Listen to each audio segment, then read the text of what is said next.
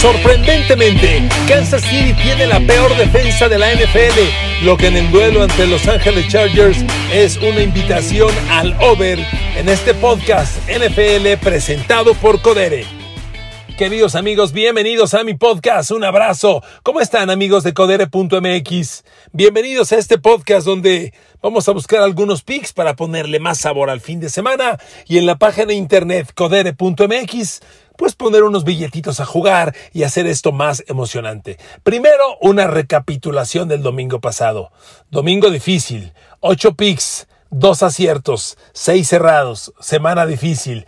Miren amigos, así es este juego, así es este juego. Yo creía hecho hechos los picks de ganamos el over de, Arizona contra Minnesota, pero teníamos también Arizona. Yo veía ese pick ya hecho y sin embargo se fue al final, cerró el partido Minnesota y yo también veía hecho el over de Chargers contra Dallas que se nos fue muy en particularmente por los errores ofensivos de Chargers que tuvo dos touchdowns anulados y una tercera ofensiva que llegó a la 10 de Dallas que también terminó en cero cuando le interceptaron en el end zone a Justin Herbert. Con esas tres series ofensivas que terminaron sin puntos, el under se decantó y de esta forma les fallamos. Amigos, dos ganados, seis perdidos la semana pasada. En el marcador global estamos seis ganados eh, perdón, en el marcador global estamos siete ganados, que me da gusto, siete perdidos, siete, siete está el score. Bueno amigos, pues bienvenidos, vamos a darle. Le daba estos datos de Kansas City, porque a ver, a mí me sorprende. ¿Cómo que la peor defensiva de la NFL es Kansas City? ¿Te cae? De hecho, subí un, un, un tweet el, el miércoles y le puse a mis tuiteros, pregunta de la que nadie sabrá la respuesta. ¿Quién es la peor defensiva de la liga? ¿Jacksonville, Giants o Detroit? O Kansas City. Y bueno, la gente entendió el gancho y muchos sí lo sabían y me pusieron Kansas City. Pero amigos, me sorprende. ¿Cómo que Kansas la peor defensiva? Miren, les he comentado varias veces que para mí una evaluación de la mejor ofensiva y la mejor defensiva no son necesariamente las yardas ganadas o las yardas permitidas. Pero a ver, Kansas City es la peor defensiva de la liga en yardas permitidas. En dos juegos se ha comido 938 yardas en dos juegos. Esto da un promedio de 469 por juego. Una barbaridad. Y como le decía, para mí el tema de las yardas no es el, básico. Hay que ver los puntos. Muy bien, vámonos a los puntos. La peor defensiva en puntos permitidos es la de Atlanta Falcons, que en dos juegos se ha comido 80 puntotes. Muy bien. Pues la de Kansas City es la tercera peor en puntos también. Ha permitido 32.5. Oigan, es una locura. Es una locura. Entonces, ¿qué está pasando? Bueno, lo que está pasando es que la defensa no le está funcionando a Kansas City. Y Kansas City está ganando por un señor que se llama Patrick y le, se apellida Mahomes y que hace maravillas. El domingo pasado no le alcanzó porque cuando iba a anotar el touchdown de la victoria, su corredor Edward Eller soltó el balón que preparó la derrota ante Ravens, pero en realidad Mahomes gana los juegos porque mete más de 30 a 35 puntos por partido. Amigos, con este dato quiero arrancar. Por eso me gusta en la página codere.mx que estoy abriendo, preciosa en verde, codere.mx en mi buscador del lado izquierdo, veo aquí hay unas barras, la tercera, la primera dice eventos de hoy, la segunda dice fútbol nacional, la tercera dice NFL, ya le di clic y me aparece el menú con todas las líneas. Y en el handicap, el juego de Kansas City contra Chargers, pues para mí me parece atractivo ese over-under, porque lo tienen 54.5. Miren amigos, me queda claro que perdimos el over de Chargers el domingo pasado. Y en una cábala de apostador, cuando pierdes un equipo no te aferres en que siempre vayas a, en seguirle apostando hasta ganar. Me queda claro. Pero, por eso empecé dándole ese dato. Kansas City tiene la peor defensa de la liga en yardas. ¿Sabe cómo le va a ir a Justin Herbert? Pues va a mover el balón abiertamente. ¿Y qué va a hacer Kansas City para contestar? Pues Mahomes atacará igual y va a ser un punto de un partido de alta puntuación, de alto puntaje. Por eso el over, el handicap que en codere.mx es de 54 puntos y medio, para mí va a ser over. Yo voy al over por esa razón. Porque de la misma forma, cuando Kansas City tenga el balón, ¿sabe cuándo Chargers los va a parar? Nunca. El ataque de la defensa de Chargers tiene sus armas, pero todavía en el contexto global es muy limitada. Dependen mucho de Joey Bosa, dependen mucho de Derwin James. Les ha salido muy interesante el novato a Santi Samuel como corner, pero amigos, a Kansas City no le detienes todas las armas. La bronca es que si no te anota Tyreek Hill, te anota Travis Kelsey, y si no te anota Michael Herman, y si no te anota Alfred Robinson, y, y es muy difícil defender todas esas armas. Y a Mahomes no lo alcanza nadie. Por eso voy al over de este partido y es el pick con el que arranco. ¿Les parece? Ahí se lo dejo, queridos amigos. Entendiendo que somos terrestres, analizo los juegos, los estudio a fondo. Yo como usted también juego. Yo jugué, yo gané la primera semana y yo perdí la semana pasada. Así es este juego. Vámonos a otro partido, domingo. Miren, bueno, un paréntesis, el juego de este jueves. No lo tengo entre mis pronósticos. Se lo, le, voy a dar, le voy a dar mis razones. A ver, amigos. Houston empezó bien la campaña, pero pierde al hombre por el, por el cual estaban empezando bien, que era el coreback Tyrod Taylor, que es un coreback en el que yo nunca he creído, pero que debo de aceptar que jugó muy bien el partido y medio que ha jugado, pero de pronto se lesiona y está fuera tres semanas. Hoy con Houston va a iniciar un coreback novato. Este fin de semana es de corebacks novatos en la NFL. Inicia Davis Mills con Houston. Inicia Jacob Ibsen contra con Indianapolis. Cuidado, yo con Houston no toco este juego porque Houston tiene la casa, tiene un equipo que ha competido bien esa temporada, pero con, le repito, con Davis Mills, híjole, yo no sé qué va a pasar. Y enfrente viene Carolina, que sorprendentemente está dos ganados, cero perdidos. Y está jugando con una gran defensa, eso es innegable, y un ataque que lo mueve, lo mueve Christian McCaffrey, donde ahora, sorprendentemente, está con muy bajo porcentaje de errores Sam Darnold. Pero amigos, todo esto está por verse. Es como el triunfo de la semana 1 de Nueva Orleans con James Winston. Híjole, qué sorpresivo. Pero déjame ver. Una semana no manda. O sea, Carolina lleva dos, tampoco dos es suficiente. Dame regularidad, déjame verlo. combinar esta incertidumbre de Carolina que ha sido eternamente malo y de pronto empieza a subir, con la inestabilidad del quarterback de Houston, yo por eso prefiero no tocar. Es un partido que se antoja para under. Yo no veo muchos puntos. Houston va a vivir por lo, por lo que su defensa les dé. No van a tener mucho ataque, pero no. Mi opinión es no recomendarlo. No lo recomiendo. No lo tengo entre mis picks. ¿Qué se ve? Se ve como para under. No lo voy a tocar es todo lo que, le quería decir. Vámonos al domingo, ¿ok? A ver, el domingo. Otro partido que a lo mejor le intriga, le va a llamar la atención. ¿Por qué lo juego? A ver, me gusta otro over. New York Giants recibiendo a los Atlanta Falcons. A ver amigos, les estoy grabando este podcast el jueves. Justamente el jueves de la semana pasada, el partido de Giants Washington que nosotros no tocamos y que pintaba para otro super under, súbitamente fue un over. Y un over de cincuenta y tantos puntos. ¿Qué pasó en ese partido? Resulta que los Giants dejaron de cometer errores a la ofensiva, empezando por Daniel Jones, que siempre pierde el balón, dejó de hacerlo, empezaron a mover el balón, Saquon Barkley está sano, en aquel partido Washington también despertó, empezó a mover el balón y fue un partido, además de muy entretenido y definido hasta el final, fue un super over. Yo siempre he dicho, amigos, que los Giants tienen personal para ser ofensivamente explosivos. Pero no lo han sido por, inestabilidad, por un coreback errático, inmaduro, lo que usted quiera. Me da la impresión, y por eso así se lo comparto, a ver amigos, los picks son un tema de, sensaciones, de percepciones. Aquí no hay nada confirmado. Yo no le puedo garantizar un triunfo ni garantizar una derrota. Mi percepción es que estos Giants van para arriba. Daniel Jones jugó realmente bien este partido contra Washington en Washington, aunque lo perdieron 30-29 en la última jugada. Le decía, fue un over de 60 puntos prácticamente. Pues, ¿Saben cuánto estaba la línea de este partido? 42. Y acabaron siendo 59. Yo siento que los Giants van a empezar a jugar la ofensiva de acuerdo al personal que tienen. Y el personal que tienen es elite. A ver, no me digan que soy con Barkley, no es un corredor elite.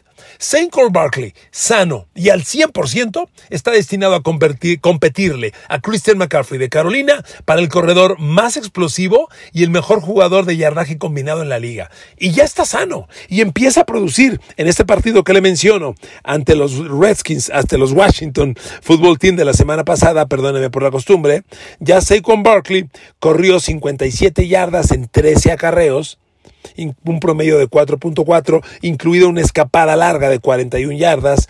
Como receptor, Saquon Barkley también se involucró, capturó otro par de pases para 12 yardas. Empieza a generar. Usted dirá, no es un yardaje, no es un yardaje para sorprenderte. No, empieza a producir. Y el resto de la ofensiva tiene un complemento muy interesante. Sterling Shepard es un receptor que no le pide nada a los grandes. Este año llegó con los Giants Kenny Golladay, que es otro receptor con grandes números que estaba perdido en Detroit. Darius Layton es un chavo que el año pasado como novato impactó y generó mil yardas. Y llegó el novato primera de draft, Kaden Smith. Amigos, y está el cerrado Kyle Rudolph, que llegó de Minnesota. Amigos, este ataque es para mover la bola, ¿eh? Este ataque es para pegarle los 30 puntos por partido como los metieron el jueves pasado. Y en la página codere.mx, el handicap de este juego para el over-under está en 47.5, que se me antoja abajo, porque Atlanta, que es el visitante, es otro equipo que trae cosas que me intrigan. A ver, Atlanta es uno de los picks que ganamos la semana pasada. Yo les dije, Pats, eh, Pats, Tom Brady y Tampa Bay, perdonen la costumbre. Tom Brady y Tampa Bay reciben Atlanta, dan 13 puntos, vamos con Atlanta. Y ganaron el pick, pero seamos honestos estuvo bien complicado, bien complicado. Atlanta tuvo gran parte del juego el pick ganado, es decir, perdía por menos de 13 puntos o por 13 nada más. Y allí iba, allí iba. Realmente lo que hundió a Mac Ryan y a Atlanta fueron las dos intercepciones que le devolvieron para touchdown. Algo que nunca le había pasado a Mac Ryan y algo que yo nunca había visto en un partido. ¿eh? Dos pick six del mismo equipo en el mismo juego. Insólito. Bueno, eso hundió a Matt Ryan. Pero Atlanta a ver, Atlanta movió la bola. Le metió 25 puntos a, Tampa Bay en Tampa Bay. Matt Ryan generó casi las 300 yardas. Generó, perdón, generó 300 yardas exactas. De hecho, tuvo dos touchdowns. Lo que le acribilló fueron esas intercepciones de vueltas para touchdown. Su grupo de receptores empieza a producir el novato del que todo mundo espera maravillas, el cerrado Cal Pitts, y a su lado está un abierto elite, no le sorprenda, elite, que es Calvin Ridley. A ver, Atlanta tiene números para hacer grandes cosas, pero al igual que Giants, tiene muy mala defensa. Bueno, la defensa de Atlanta, la semana pasada ante Tampa Bay, pues se chutó sus casi 400 yardas en contra. Como Giants ante los Washington, ante Washington Football Team, la, la semana pasada, Washington les generó simplemente por aire Henneke generó 320 y corriendo 80 más. Fue un partido de 400 yardas. Entonces, dos equipos que ofensivamente están explotando y que defensivamente andan muy mal, con una línea de 47.5. Codere.mx, yo tomo el over en ese Giants Falcons. Tomo el over. Y ahí se los dejo para su evaluación. Siguiente pick, queridos amigos. A ver, aquí estoy instalado en codere.mx. A ver, amigos, el handicap para el juego Jacksonville recibiendo Arizona es Jacksonville más siete y medio. Es decir, el que da puntos es Arizona, que está menos siete y medio. Amigos, me gusta Arizona. Me encanta Arizona. A ver, las, hemos ganado con Arizona las dos semanas pasadas. Hemos ganado overs. Perdí con Arizona el pick de, directo del equipo la semana pasada. Ahora voy de nuevo pick directo. ¿Por qué? Por lo siguiente. Amigos, ¿alguna duda tiene usted de que Jacksonville es el peor equipo de la NFL? Pocas veces como hoy está tan claro quién es el peor equipo. A ver amigos, Jacksonville ha perdido el primer juego por una diferencia de 16 puntos, perdió con Texans 21-37 y el pasado con Denver perdió por 10, 13-23 y el de Denver lo jugó en casa, en Jacksonville. Amigos, estos Jacksonville Jaguars no van a mejorar. Es el equipo de personal más limitado en la NFL. Han perdido dos juegos por doble dígito. No importa que estén en casa. Y los visita Arizona, cuyo coreback compite solo atrás de Tom Brady como el coreback con más pases de touchdown en el arranque. En dos partidos, Kyler Murray tiene siete envíos de touchdown, siete nada más, y dos touchdowns más corriendo la personal. Es un chavo que ya generó nueve touchdowns en dos partidos. El equipo de los Cardinals empieza a volar. Les está saliendo un tremendo novato. Si usted escucha mi podcast de la Conferencia Nacional, ahí le hablo de Arizona, que yo espero grandes cosas, y les digo, me intriga el, novato receptor abierto Rondell Moore, que fue tercera de draft. No me acuerdo si es de Tulsa o de Tulane, tercera de draft. Bueno, pues Rondell Moore es el líder receptor de Arizona después de dos semanas, por encima de DeAndre Hopkins. Y ahora es Rondell Moore, de Andrew Hopkins, Christian Kirk, el cerrado Max Williams, que, que es competente, y AJ Green de Cincinnati, que poco a poco empieza a producir. ¿Sabe qué va a hacer Jacksonville contra esto? Echarles porras o quedarse mirándolos. Arizona es mucho equipo, mucho equipo. Por eso, amigos, en la página codere.mx, el pick de Arizona menos siete y medio lo tomo. Voy a Arizona a que le gana a Jacksonville. En Jacksonville por ocho puntos o más. Ese es mi pick. Ahí le dejo. Amigos, la ofensiva de Jacksonville está igual de triste, ¿eh? Jacksonville no mueve la ofensiva ni la defensa. Y, y la ofensiva con un Kyler Murray perdón, con un Trevor Lawrence que tiene cinco intercepciones en dos jornadas y ahora va contra Bud Baker, Chandler Jones, Sabin Collins, Isaiah Simmons. Amigos, yo no le veo muchos caminos para Jacksonville. ¿eh? Este equipo está en serio riesgo de irse 0-16. Yo no sé a quién diablos le pueda ganar Jacksonville en la temporada. Yo no sé a quién le pueda ganar si es que aspira a un triunfo. Si es que aspira a un triunfo, tendría que enfrentar a Jets pronto a Detroit pronto. Digo pronto porque son equipos que tienen armas para mejorar. Aunque están muy mal, tienen armas para mejorar. Fuera de esto, yo no le veo a quién le pueda ganar Jacksonville. Se lo juro, se lo juro que no. No veo armas para quien le pueda ganar. Y de esa forma, queridos amigos, mi apreciación es, es la que le decía. Tomo Arizona menos siete puntos y medio. ¿De acuerdo? Siguiente partido, queridos amigos. Me gusta Tennessee en casa. La semana pasada Tennessee fue la razón de que perdiéramos el juego con Seattle. Jugamos Seattle, Seattle menos 6. Seattle ganaba el partido, lo recuerdo bien. 24-16 empezando el último cuarto. Yo estaba viendo ese juego, bueno, combinándolo, y dije, vamos bien. En este cuarto lo amarra Seattle y que le da la vuelta a Tennessee. Miren, Tennessee, se los he dicho en algunos podcasts, Tennessee es un buen equipo que está jugando mal tarde o temprano va a empezar a jugar bien. ¿Y qué creen? Ya empezó. Lo que hizo Tennessee contra Seattle en Seattle fue una barbaridad, ¿eh? pero una bestialidad. ¿Y por qué se lo digo? A ver, agárrese, ahí le va este dato, no sé si ya lo sabía.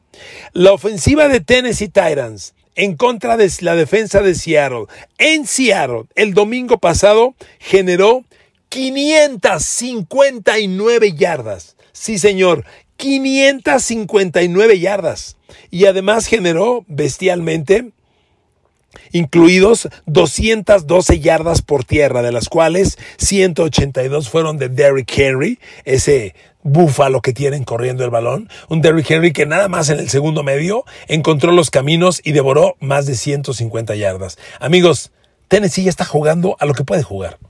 Y en este partido, muy interesante, de acuerdo al handicap en mi página de codere.mx, Tennessee recibe Indianápolis.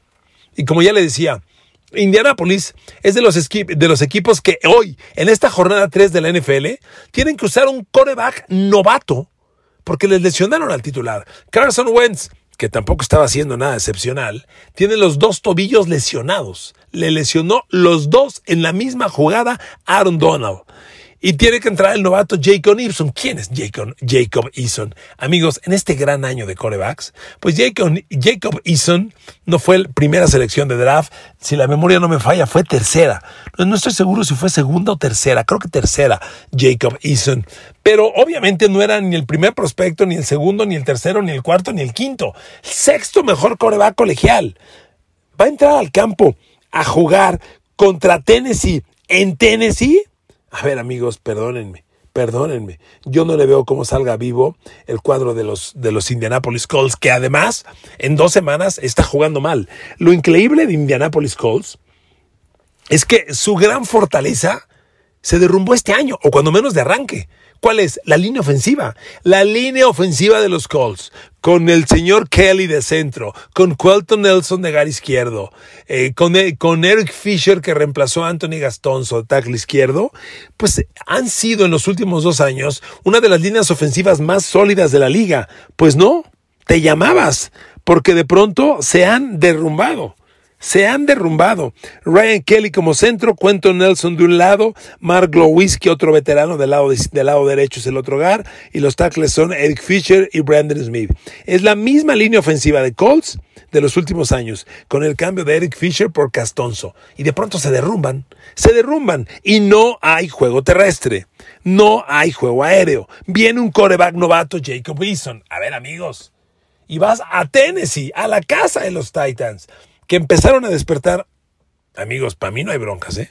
A mí está claro, este equipo de Tennessee nos tiene que dar la victoria en codere.mx. El handicap está menos 5 para Titans, que tiene la casa. Yo tomo Tennessee menos 5 y lo juego de esa manera. Creo que es una alternativa muy interesante. Ahí se la dejo para que usted la valore, la comente, la analice. Pero amigos, yo creo que las razones que le he argumentado son las que sustentan mi pick. Para mí no hay que buscarle mucho.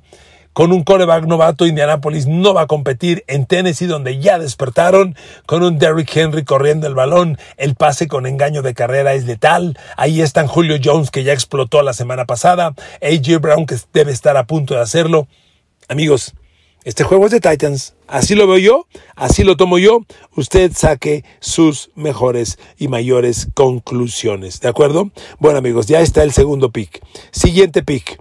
Miren, queridos amigos, ha habido cosas muy interesantes en, esta semana de, NFL, en estas dos semanas. Y una de ellas es la evolución del quarterback Mac Jones en Nueva Inglaterra. A mí me parece sorprendente cómo están llevándolo con tan cuidadamente y tan exitosamente. Cada semana, cuando yo le doy los picks, analizo la jornada y siempre hay un partido que digo, ¿cómo se me fue este juego? Cuando vi a los Pats haciendo pedazos a, a los Jets y particularmente a Zach Wilson, dije, ¿cómo se me fue este juego? A ver amigos, yo dudé porque era un juego divisional, porque había jugado un partido los Pats nada más. Amigos, Bill Belichick hace pedazos a los corebacks novatos los hace pedazos y destrozó a Zach Wilson de los Jets, nada más le interceptó cuatro veces. Esta semana, en la página codere.mx, los Pats de Nueva Inglaterra reciben a los gitanos de Nueva Orleans, que en la jornada 1 juegan espectacular, hacen ver mediocre a Rodgers y Green Bay, los arrollan, y en la semana 2, Nueva Orleans de pronto vuelve a ser el Nueva Orleans que todos conocemos, vuelve a ser el Nueva Orleans inestable, un Nueva Orleans gitano con mil errores, y le pasan por encima para derrotarlo. A ver amigos, Nueva Inglaterra tiene la estabilidad y un coreback tan gitano como James Winston no debe salir vivo de Boston. Miren amigos, el tema con Nueva Orleans está cuánto es el grado de madurez que puede adquirir James Winston. Que no lo dude, es un chavo con grandes alcances, tiene el talento. La bronca es que tiene una una fragilidad hacia la intercepción escandalosa. Intercepción Hace dos años fue titular por última vez y lanzó 33 intercepciones en el año. No estoy seguro si sea el récord de intercepciones, pero si no lo es, compite. Hoy debutó contra los Packers, como le decía, cuatro touchdowns sin intercepción. Yo dije, wow, parece que ya está en el camino correcto James Winston. Vamos a esperar. Como le decía, una semana no lo puede ser todo. Vamos a aguantar. Semana dos lo hacen pedazos, pero pedazos la jornada pasada con Carolina. Bueno, ¿sabe cuántos pases completó James Winston la jornada pasada? 11 pases completos. Lo mejor que le está caminando a Bill Belichick y sus patriotas de Nueva Inglaterra es la defensa. Realmente Nueva Inglaterra está jugando una defensa bárbara. En la página codere.mx, en el handicap, tengo a Nueva Inglaterra como local, menos 3. Yo tomo Nueva Inglaterra en este partido, menos 3, frente a los Saints, porque creo que ese coreback, James Winston, no tiene ganas, no tiene con qué hacerle daño. James Winston, el partido pasado, como le decía, completa 11 pases. 11 completos en todo el partido. Lanzó uno de touchdown, dos intercepciones, volvió a ser el de siempre, es como el que recae en sus vicios del pasado, lo capturaron cuatro veces y, y Nuevo Orleans de pronto no camina. Y miren, no camina en serio. El juego terrestre no les da. ¿Sabe cuántas yardas por tierra lleva Alvin Camara en dos partidos? 88, 40 por juego. Amigos, con eso le vas a ganar a Nueva Inglaterra en Boston, cuando lo mejor que le está caminando a, a Belichick es la defensa con una línea frontal bien consistente que tiene a Davon Gacho ahí, que tiene a Dietrich Wash, a Dietrich Weiss de un lado, que, que, tiene un cuarteto de linebackers maravillosos con Jawan Bentley, con Donta Hightower, con Kyle Banoy, con el super novato Josh Uche, un novato que está sorprendiendo que ya lidera a los Pats en capturas de coreback. En dos partidos tiene tres Josh Uche. Amigos, ahí está. Ese es el pick. Y un Mac Jones que a la ofensiva hace lo suficiente. No están arriesgando en exceso. No le están pidiendo que lance pases de 40 yardas verticales. Consistente. Lo que te dé la defensa, tómalo. Y Mac Jones es un coreback de zonas cortas e intermedias. Amigos, con eso ganas los juegos. Por eso, amigos, a mí me gusta en la página codere.mx tomar este pick y voy Nueva Inglaterra menos 3. Esos son todos mis picks. Concluyo. Así están las cosas. Les agradezco mucho su atención. Les deseo mucha éxito, mucho éxito en los picks, que ganen un buen billete. Yo también voy a jugar porque cada semana juego en codere.mx. Y amigos, la NFL es fascinante, con Codere es excepcional. Y con un billetito de por medio se pone más sabroso esto. Que Dios los bendiga. Gracias por escucharme. Les mando un abrazo, bendiciones. Cuídense mucho. Nos vemos pronto.